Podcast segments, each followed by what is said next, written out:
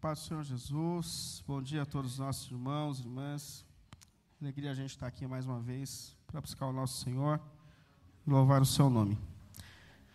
Nós vamos ler a palavra de Deus agora em Romanos, no capítulo 12. A gente tem usado o capítulo 12 da carta aos Romanos para uma base de reflexões. E eu queria fazer a última reflexão hoje, no capítulo 12 da carta do apóstolo Paulo aos Romanos. Então, separem na sua Bíblia. Romanos 12, eu quero ler hoje a partir do versículo 9. Romanos 12, a partir do versículo 9.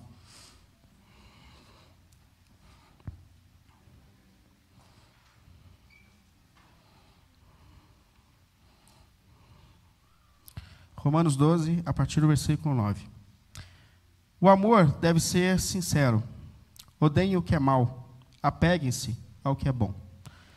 Dediquem-se uns aos outros com amor fraternal. Prefiram dar honra aos outros mais do que a si próprios. E nunca lhes falte o zelo. Sejam fervorosos no espírito, sirvam ao Senhor. Alegrem-se na esperança, sejam pacientes na tribulação, perseverem na oração. Compartilhe o que vocês têm com os santos em suas necessidades. Pratiquem a hospitalidade. Abençoe aqueles que os perseguem. Abençoe, não os amaldiçoe. Alegre-se com os que se alegram, chorem com os que choram. Tenham uma mesma atitude uns para com, para com os outros. Não sejam orgulhosos, mas estejam dispostos a associar-se a pessoas de posição inferior. Não sejam sábios aos seus próprios olhos. Não retribuam a ninguém mal por mal Procurem fazer o que é correto aos olhos de todos. Façam todo o possível para viver em paz com todos. Amados, nunca procurem vingar-se, mas deixem com Deus a ira, pois está escrito: Minha é a vingança, eu retribuirei, diz o Senhor. Pelo contrário, se o seu inimigo tiver fome, dele de comer. Se tiver sede, dele de beber. Fazendo isso, você amontoará brasas vivas sobre a cabeça dele. Não se deixem vencer pelo mal, mas vençam o mal com o bem. Amém? Vamos orar? Pai querido, a gente mais uma vez se coloca diante da Sua palavra, Senhor. Diante de uma palavra que nos desafia intensamente na nossa maneira de ser e na nossa maneira de viver, Senhor. E nós sabemos que só o Senhor é capaz de nos capacitar para que a gente viva os seus propósitos eternos e soberanos, Pai. Por isso, em nome de Jesus, Deus dos céus e da terra, nós colocamos as nossas vidas diante de Ti, os nossos corações diante de Ti, pedindo que, mediante a Sua graça, Senhor, a Sua misericórdia, nós sejamos hoje tocados, alinhados, transformados mais uma vez por Sua santa palavra, Senhor. Nos ajude a Te servir não só com palavras, mas nos ajude a Te servir e a Te amar e amar o nosso próximo, segundo os Seus propósitos eternos e soberanos. Assim nós pedimos, pelo nome santo de nosso Senhor Jesus. Amém. Amém. Pode sentar, por favor.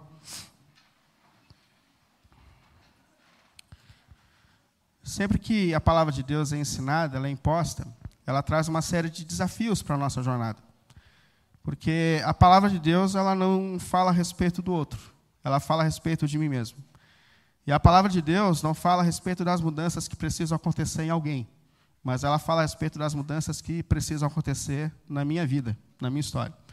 Então, todas as vezes que eu escuto a palavra, que eu leio a palavra, eu sei que a palavra me lê e que ela me chama a um caminho de transformação. E a gente sempre tem esse desafio diante da exposição da palavra, de tentar ouvir e entender o que Deus está nos falando, naquilo que Deus está nos chamando. E não só ouvir e entender, mas de aplicar isso à nossa vida. Ou seja, o que, que isso transforma a minha maneira de viver? É, de que maneira, por meio da Sua palavra, Deus está transformando ou falando a respeito dos meus relacionamentos, da minha vida, é, da maneira que eu lido com as pessoas que por vezes me desafiam, ou com a maneira que eu lido a todo tempo, quando a palavra de Deus está sendo exposta, eu estou sendo desafiado a entrar no caminho de mudança e de transformação. Porque uma grande diferença que existe entre as pessoas que se reúnem em torno de Jesus é que multidões sempre limitam a sua espiritualidade ao momento. Discípulos saem daqui pensando como a palavra de Deus muda a sua vida, muda a sua história, muda a sua maneira de viver. E esse texto que a gente tem estudado, ele é o texto que nos desafia intensamente. Como nós temos visto, é a carta do apóstolo Paulo aos Romanos, a igreja que estava em Roma.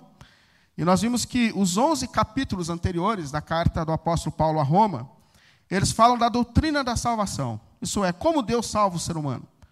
Como é que Deus nos liberta do poder do pecado? Como Deus arruma a nossa situação? E o apóstolo Paulo ele faz uma exposição da doutrina da salvação pela graça. Ele nos ensina que Deus intervém, nos salva, nos liberta mediante a sua graça, mediante a sua misericórdia. E depois de ensinar sobre a doutrina da graça, ele fala sobre como nós devemos agir, reagir diante da graça de Deus, diante do amor de Deus que alcançou as nossas vidas. Como eu devo viver a partir de então? A partir do momento que eu entendo que Deus me ama, apesar de mim, apesar das minhas desordens, apesar daquilo que eu faço fora a vontade dele, como eu devo então reagir diante da graça que alcança a minha vida e a minha história? E ele então começa a ensinar a gente sobre como viver diante da graça e da misericórdia de Deus que alcançou a nossa vida, que alcançou a nossa história. E ele disse, como nós estamos, é, é, estamos vendo aqui, a primeira resposta é: ofereçam as suas vidas agora, como sacrifício vivo e agradável diante de Deus. No contexto do Antigo Testamento, como nós vimos, os animais eram oferecidos como sacrifícios no altar de Deus. Jesus é o Cordeiro de Deus, que morreu de uma vez por todas. Não há mais sacrifício morto. Mas a partir de então, Deus fala: agora eu quero a sua vida, o seu viver, os seus dias, cada canto da sua existência, como um sacrifício vivo oferecido diante de mim. A sua vida agora está no altar de Deus. Cada canto da sua existência está no altar de Deus. E eu gosto que Paulo diz assim: esse é o culto racional de vocês. Paulo ele fala aqui numa expressão de racional como raciocínio. O culto é uma resposta consciente de, de, de quem entendeu a graça de Deus, de quem está correspondendo à graça de Deus. É diferente do que a gente por vezes tem visto no ambiente neopentecostal ou de pentecostais extremos que fazem do culto um monte de coisas estranhas. Paulo está dizendo que o culto é uma resposta racional, onde nós louvamos e ouvimos a voz de Deus, buscando a vontade dele, a partir do momento que a gente entende o que ele fez por nós. E mais do que isso, não vos conformeis com esse mundo. É, nós vimos que a ideia de estar conformado é ganhar a forma, ganhar o formato. Quando Deus diz não vos conformeis com esse mundo, Ele não está dizendo brigue com esse mundo, mas Ele está dizendo para mim, como discípulo de Jesus, que a minha maneira de ser, a minha maneira de viver, a minha maneira de organizar as prioridades da minha vida não estão mais organizadas a partir dos valores desse mundo, mas a partir dos valores do reino de Deus. Então não se conforme, não se torne igual. Lute, aí ele fala, lute para a renovação da sua mente, da sua mentalidade, para que a sua mente, o seu coração sejam intensamente, verdadeiramente transformados pelos valores do reino de Deus. E é isso que Deus quer receber de nós, diante de tudo que ele fez por nós.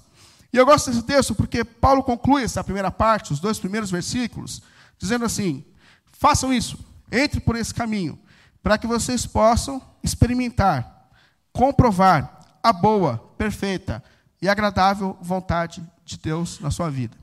O que Deus está nos dizendo é que quanto mais a gente entra por esse caminho de oferecer as nossas vidas a Deus, quanto mais as nossas vidas são alinhadas aos projetos eternos de Deus, Quanto mais nós somos transformados pela palavra de Deus, mais nós nos tornamos capazes de desfrutar na vida da boa, perfeita e agradável vontade de Deus em nossa jornada.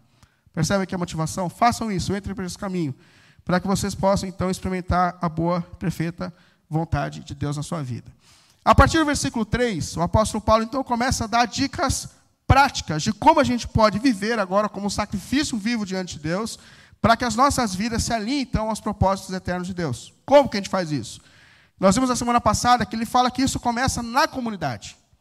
Diferente do que muita gente pensa nos nossos tempos, não existe jornada espiritual que não comece na comunidade. Falei semana passada que o número de crentes que mais aumentam é o número de crentes que não frequentam mais uma comunidade local.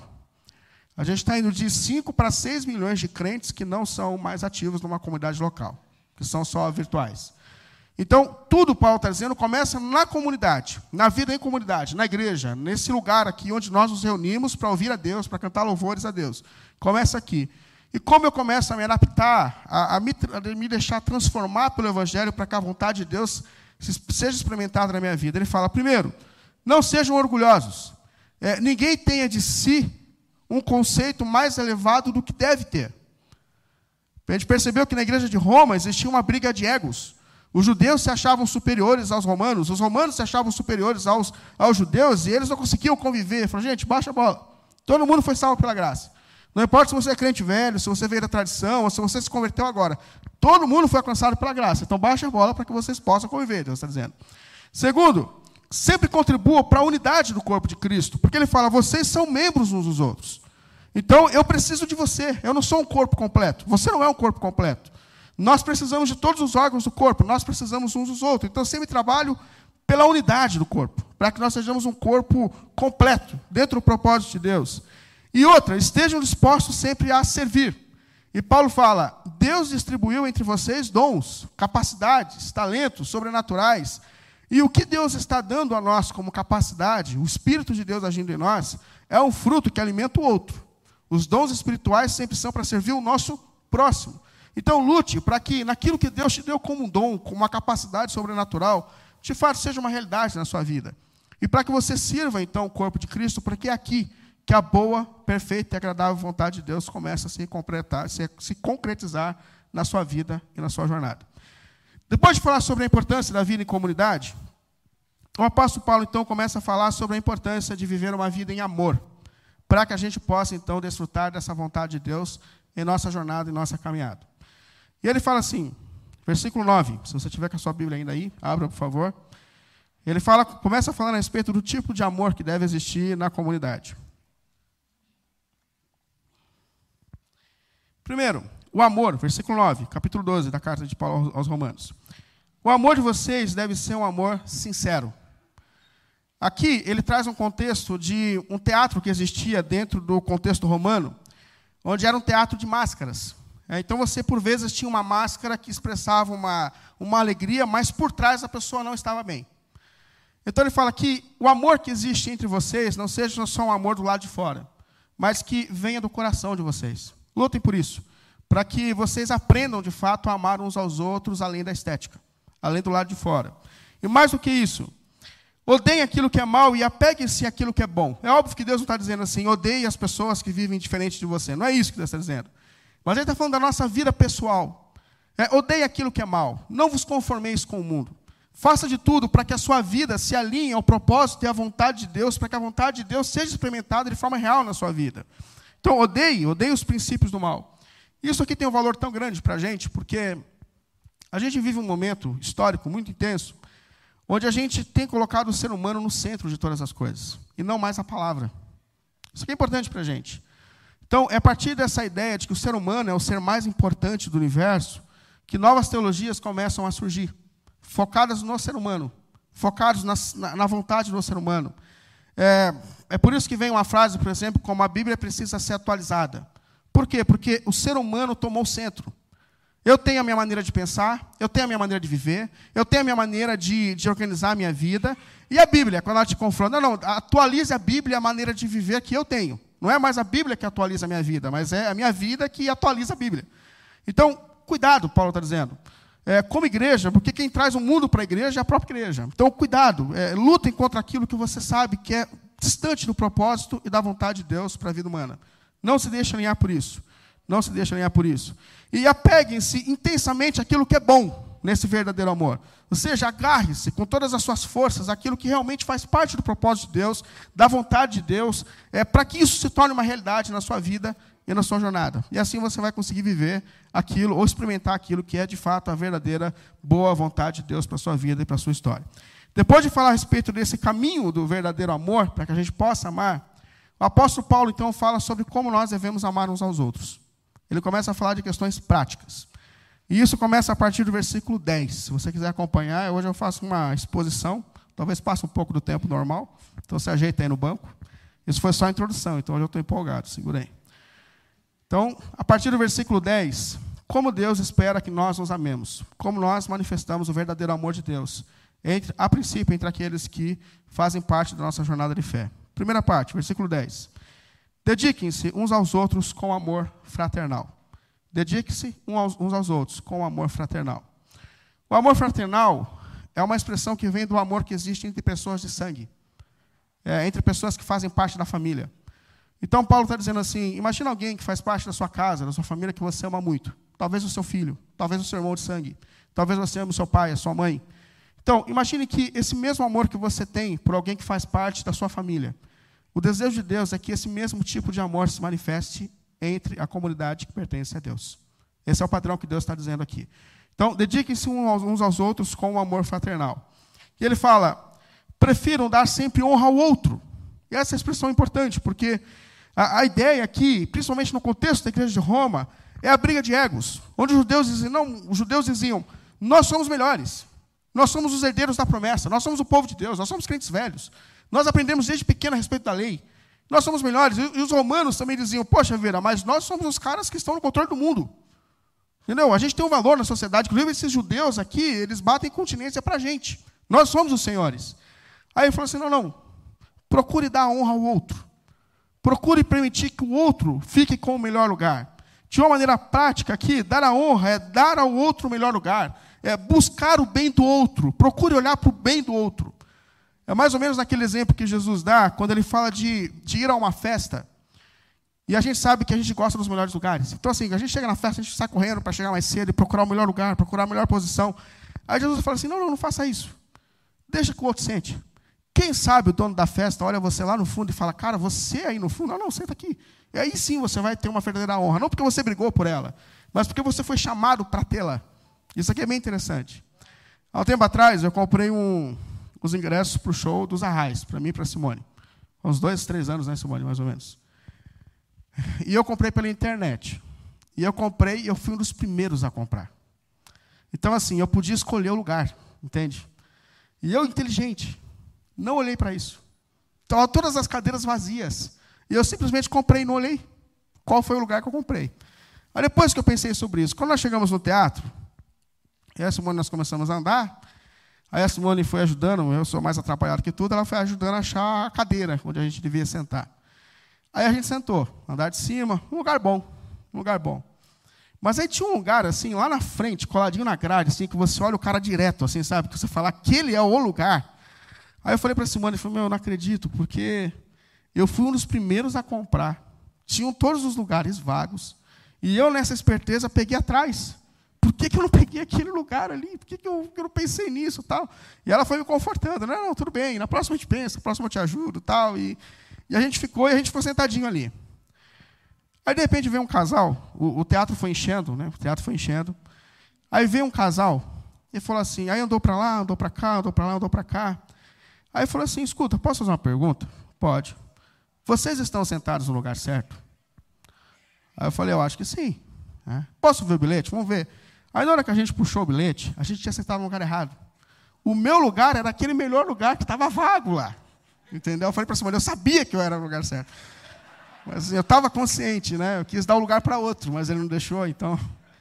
Mas a, a ideia que Jesus coloca para a gente aqui, que o Senhor coloca para a gente através de Paulo, é que intencionalmente a gente precisa buscar o bem do outro, dar o melhor para o outro. É, há um instinto em nós, por causa do nosso pecado, das nossas desordens, da gente procurar sempre o primeiro lugar, a melhor, a melhor posição. É, é mais ou menos quanto, quantas e quantas vezes eu já fiz isso, a Simone também, vocês também já fizeram. Quando você sai para ir no shopping comprar uma blusa, aí quando a gente chega lá no shopping, a Simone olha e fala assim: Poxa, essa blusa ia dar certinho no Vitor, hein? Aí a gente fica olhando assim, eu olho o espaço que tem no cartão, eu falo. Hum. E adivinha, a gente compra a blusa para o Vitor e não compra a blusa para a gente, e a gente volta para casa feliz. Por quê? Porque a gente ama.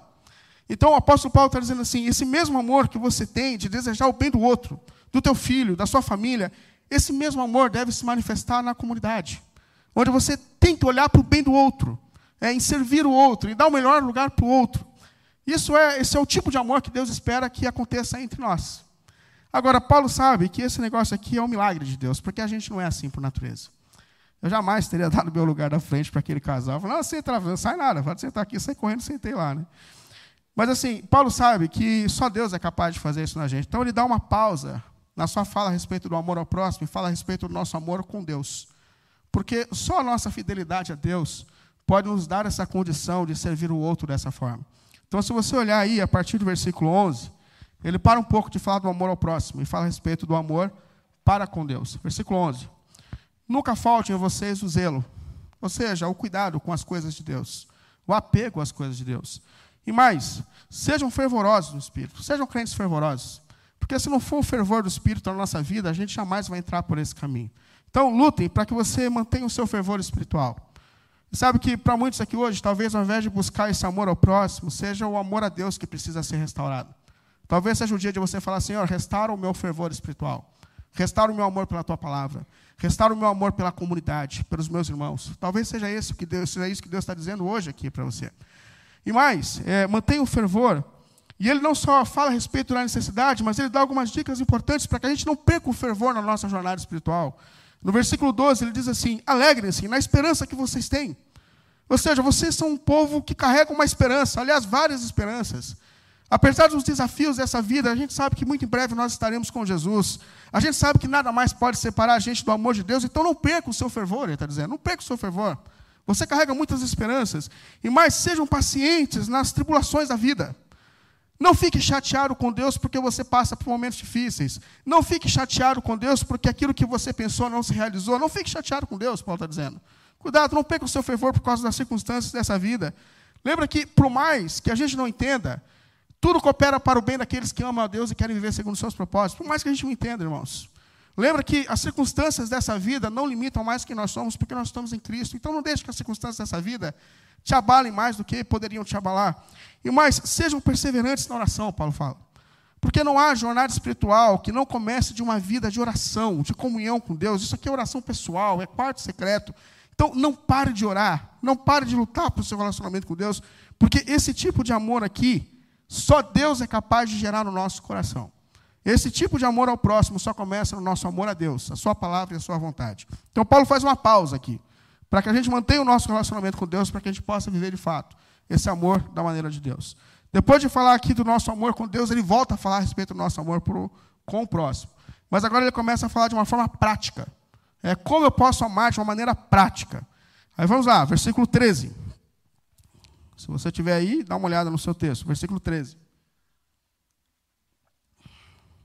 Compartilhe o que vocês têm com os santos em suas necessidades. Compartilhe o que vocês têm com os santos em sua necessidade. Aqui é um texto importante porque Deus está dizendo que os santos passam por necessidades. Os santos passam por momentos difíceis e passam por momentos difíceis, inclusive na sua vida financeira.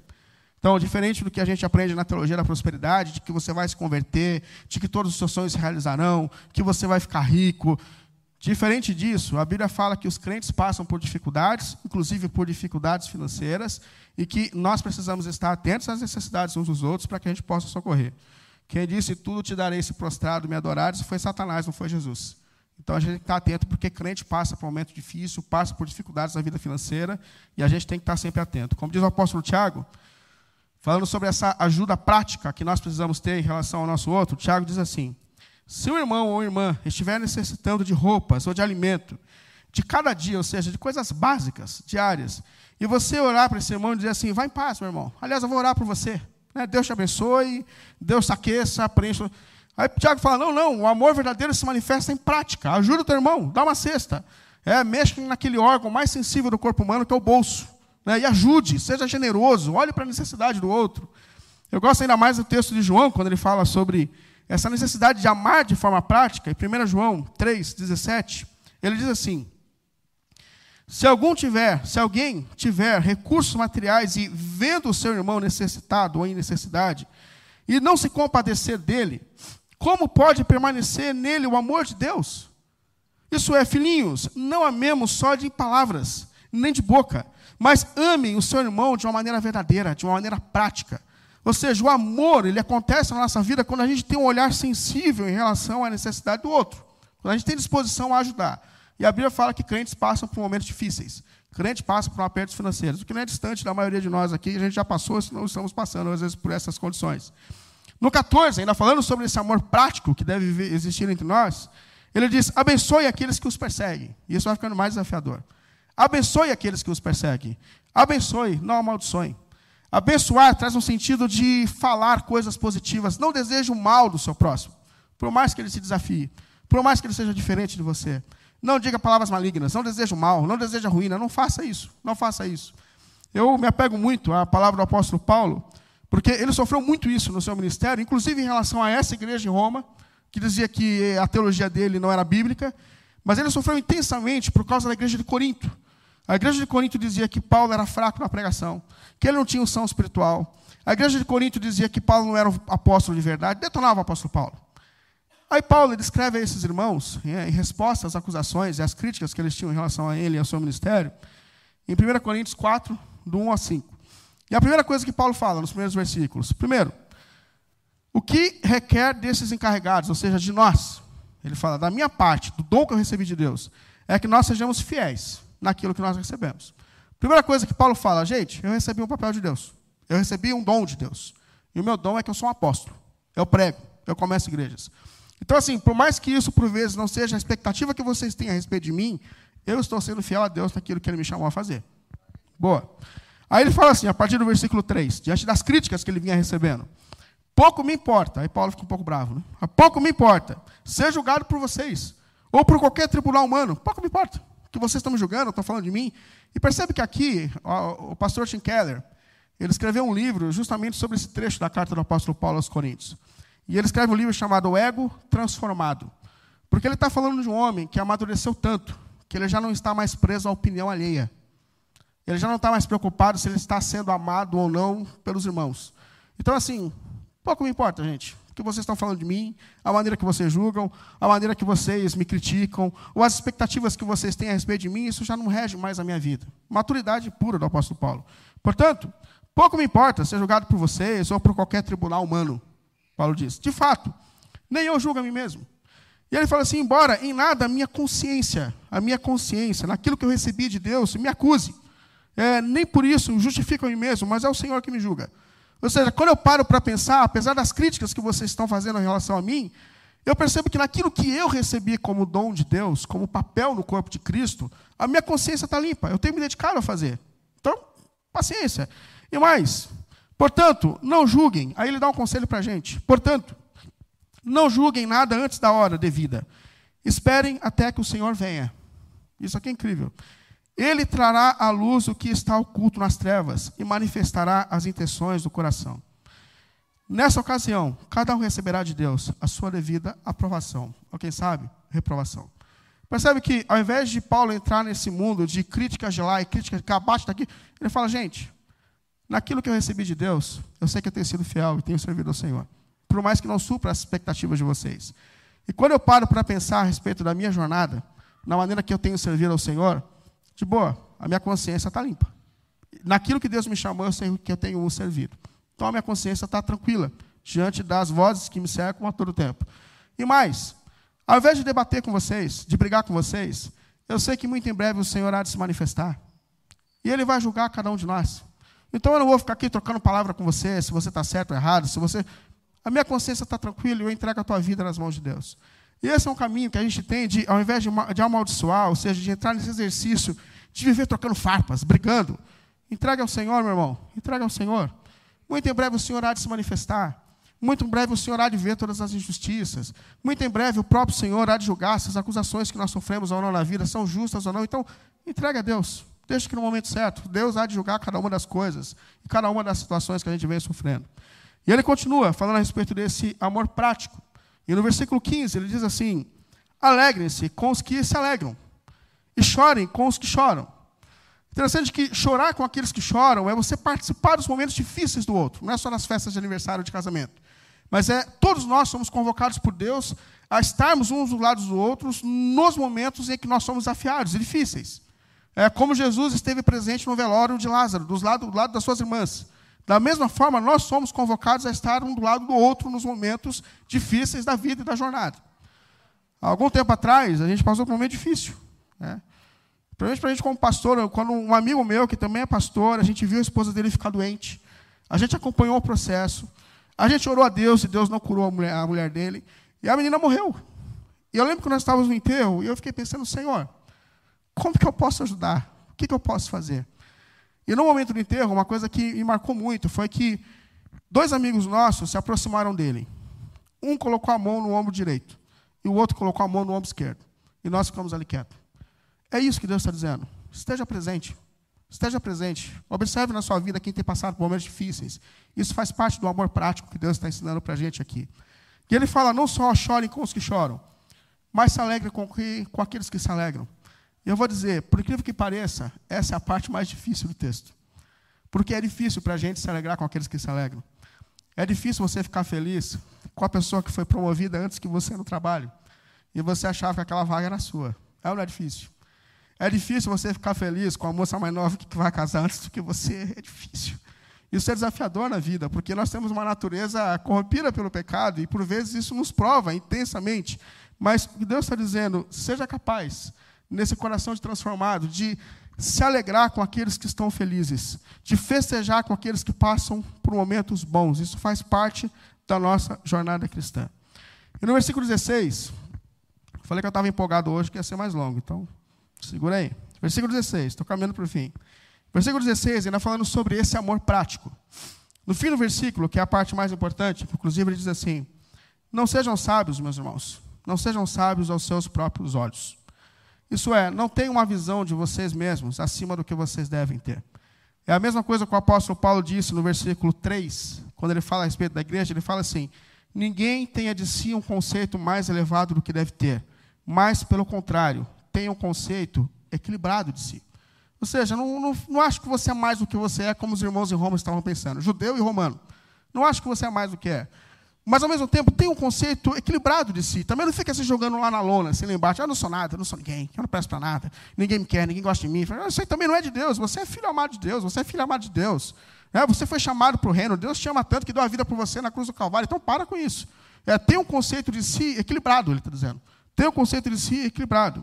E como isso acontecia intensamente é, na igreja de Roma, como isso precisava acontecer na vida daqueles irmãos, que eles tivessem um conceito de si equilibrado. E como isso precisa também acontecer de forma equilibrada entre nós. A gente tem lidado, às vezes, com algumas coisas que me fazem pensar. É, pessoas que são assim, desenfreadas pelo desejo é, de consagração. Já viram isso? É, conheço pessoas que estão assim fervendo, porque ninguém me honra, ninguém me dá um lugar de honra na igreja, é, ninguém me dá o mérito que eu preciso. Paulo está dizendo, calma, gente, isso acaba com a comunhão entre vocês. Calma. Deixa a comunidade te escolher, deixa o tempo de Deus, deixa que Deus vai fazer isso. Calma, calma. Ninguém tem uma visão de si mais elevada, ninguém se acha mais do que de fato é. E apesar de nos colocar assim nesse amor prático dentro da comunidade, entre irmãos, aí Paulo termina esse texto tornando isso ainda mais desafiador. Porque ele fala que esse amor prático precisa também se estender àqueles que não fazem parte da fé, da jornada cristã. Isso torna ainda mais difícil. E ele continua, dizendo, versículo 17: Meus irmãos, não retribuam, não retribuam a ninguém o mal pelo mal. O mal pelo mal é essa lei da retribuição. Você me machucou, eu machuco você. Você me ofendeu, eu ofendo você. Você me xingou, eu xingo você. Aí Paulo fala, meu irmão, minha irmã, não vá por esse caminho. Você não foi chamado por Deus para brigar com o mundo, para brigar com as pessoas. Não é esse o caminho. E a gente sabe que isso é um tremendo desafio, porque a gente a todo tempo passa por situações que nós somos provocados e chamados a responder à altura. Paulo está dizendo: não faça isso, meu irmão. Não faça isso, não faça isso. Aí talvez você pergunte assim: tá, mas eu vou viver passivo nesse mundo. É, eu não posso me posicionar, eu não posso falar, eu não posso ter uma postura diante daqueles que pensam diferente de mim ou dos valores do reino de Deus. Então a minha atitude não pode mais é, ter uma reação? Pode, meu irmão, e deve. A questão não é se nós vamos falar, a questão é como nós vamos falar. Como nós vamos fazer isso? O apóstolo Pedro, por exemplo, quando ele escreve essa, a sua primeira carta, no capítulo 3, 15, ele fala assim: ele fala assim, olha, estejam sempre preparados para responder a qualquer que pedir a razão da esperança que há em vocês. Ou seja, esteja sempre preparado engatilhado, cheio da palavra, cheio dos princípios do reino de Deus. Então, assim, não está dizendo que a gente tem que ficar passivo. Se alguém perguntou, se você foi questionado, você... não, tudo bem, você tem que responder, porque você pertence ao reino de Deus e você tem os princípios do reino de Deus na sua vida. Ok, você deve. Porém, como você faz isso? Como você faz isso? Aí ele fala assim: contudo, estejam preparados, contudo, presta atenção, façam isso com mansidão e respeito. Façam isso com mansidão e respeito. Façam isso conservando sempre em vocês uma boa consciência de que você não passou dos limites, de, de forma que aqueles que criticam você ou falam maldosamente contra você é, fiquem envergonhados com o seu bom procedimento. Olha o que ele está dizendo. Fiquem envergonhados, porque você não entra na briga. Você não é com ele. E mais, é, por quê? Por quê? Porque vocês estão em Cristo. Vocês devem preservar, então, esse bom modo. Então, não é uma atitude passiva. Mas a questão que ele está colocando aqui é como você faz isso. E ele diz: façam isso com mansidão, façam isso com respeito, preservando sempre o seu bom testemunho, porque você não é lobo, você é ovelha de Cristo. Jesus falou: Eu estou enviando, enviando vocês ao mundo como ovelhas no meio de lobos. Você não é lobo, você é ovelha de Cristo. E a nossa jornada é justamente manifestar o caráter de Cristo na nossa, na nossa caminhada. Então, cuidado, não é que nós estaremos sempre passivos, mas é o como a gente fala que é extremamente importante. E mais, versículo 17: procurem fazer o que é correto aos olhos de todos, isso é, preserve o seu bom testemunho. Cuidado, porque você pode perder a sua razão. Então, preserve sempre o seu bom testemunho. É que elas sejam, suas boas obras sejam vistas por todos. Versículo 18. E façam todo o possível naquilo que cabe a você para viver em paz com todos. Percebe? Aquilo que cabe a você, naquilo que é a sua parte, façam todo o possível para que vocês vivam em paz para com todos. Isso aqui é a sua parte. É óbvio que a gente vai tentar e não vai ser possível muitas vezes. E ele fala ainda no versículo 19: Não sejam pessoas vingativas. Isso é, 19, amados, nunca procurem vingar-se, mas deixem com Deus a ira. Pois está escrito: Minha é a vingança, eu retribuirei, diz o Senhor. Há uma questão tão importante aqui, porque Deus está dizendo assim: se você decidiu agir por você mesmo, diante das provocações da vida, se você decidiu fazer do seu jeito, Deus tirou a mão. Por quê? Porque você já está fazendo. Você já está se vingando. Você já está batendo. Você está agredindo. Você está ofendendo. Então, assim, se você decidiu fazer por você mesmo, Deus falou, ó, aí ficou com você. E a gente tem que tomar cuidado, porque a justiça humana não produz a justiça, justiça de Deus. Nós somos seres humanos descalibrados. E a gente pode passar do limite, ao invés de fazer justiça, a gente pode pecar. Eu lembro nesse contexto, isso me faz pensar naquele momento em que Jesus fica observando a maneira dos fariseus orarem, Mateus capítulo 6. E Jesus observa que aqueles caras, eles tinham um tipo de espiritualidade externa. Por quê? Porque eles faziam questão de parecer crentes aos olhos das pessoas. Então, assim, eles tinham horário de oração, mas esse horário de oração sempre caía nos lugares mais públicos. Então você passava na rua, você via uma praça pública, um judeu, de mão para cima, orando alto. E o que eles queriam? Eles queriam a evidência. Eles queriam o reconhecimento externo de que eles eram crentes. Aí Jesus olha para aqueles caras e fala assim: ó, já receberam a recompensa. Ou seja, o mérito que eles estão recebendo das pessoas, não é falso mérito, porque eles eram falsos crentes, mas esse mérito de que eles são pessoas cheias do Espírito Santo, isso já é recompensa. Mas você, ele fala, quando você for orar, vá para o teu quarto secreto.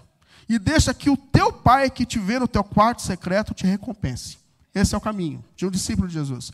Da mesma forma, ele está dizendo: se você decidiu agir por si mesmo, Deus falou: não, então ficou para você mesmo.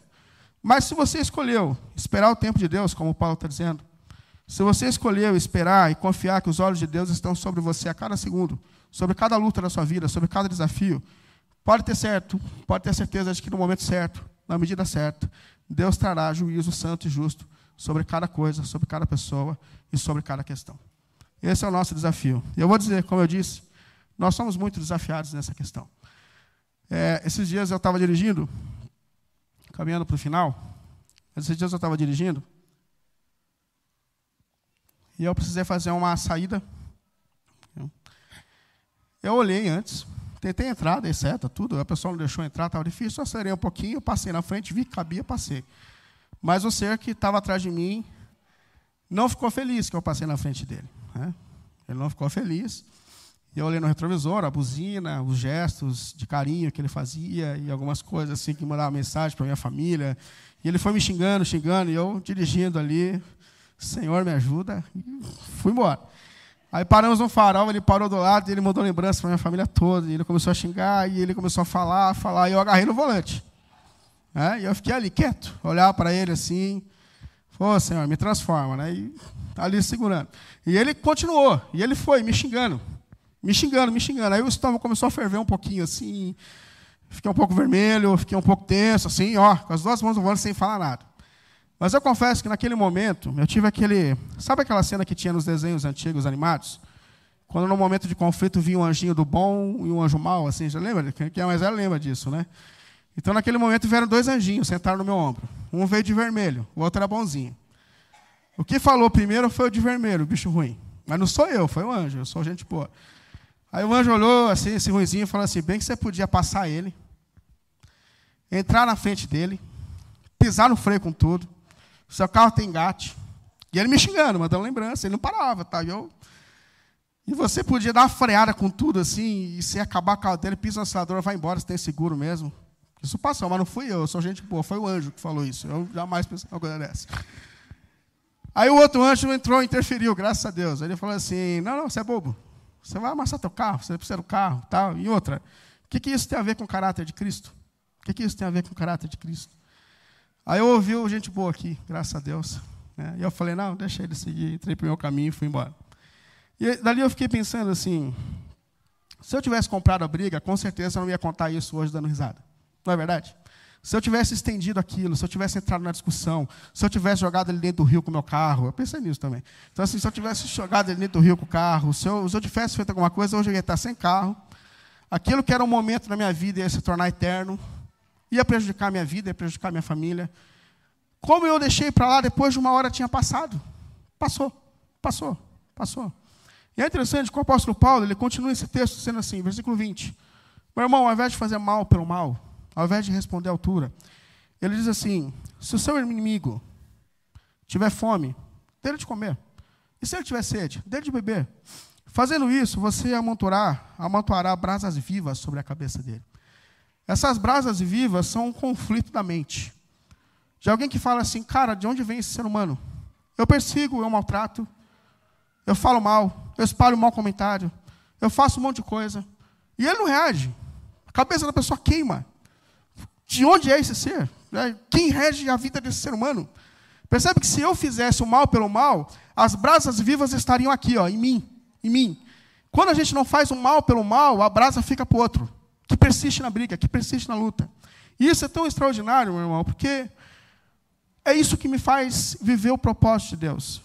É essa maneira de lidar com os conflitos que me condiciona para que eu consiga experimentar na minha vida a boa, perfeita e agradável vontade de Deus. São essas transformações que são capazes de derramar sobre nós uma paz que excede todo o entendimento. Todo o entendimento. Percebe que o perdão, é, quando Deus fala assim, cara, deixa para lá, minha irmã, deixa para lá, não é que Deus simplesmente está beneficiando o outro, Deus está beneficiando você. O Evangelho nos liberta. O Evangelho nos alivia. O Evangelho nos transforma. E o melhor de tudo, o Evangelho nos torna parecidos com o nosso Senhor, que é o propósito das nossas vidas. Esse é o caminho que Deus está nos ensinando a viver. Portanto, eh, se a gente quiser viver de fato a boa, perfeita e agradável vontade de Deus, se nós quisermos ser esses inconformados, inconformados é, é o diferente. É aquele que se alinha não aos valores comuns dessa vida, mas o inconformado é aquele que se alinha a partir dos valores do reino de Deus.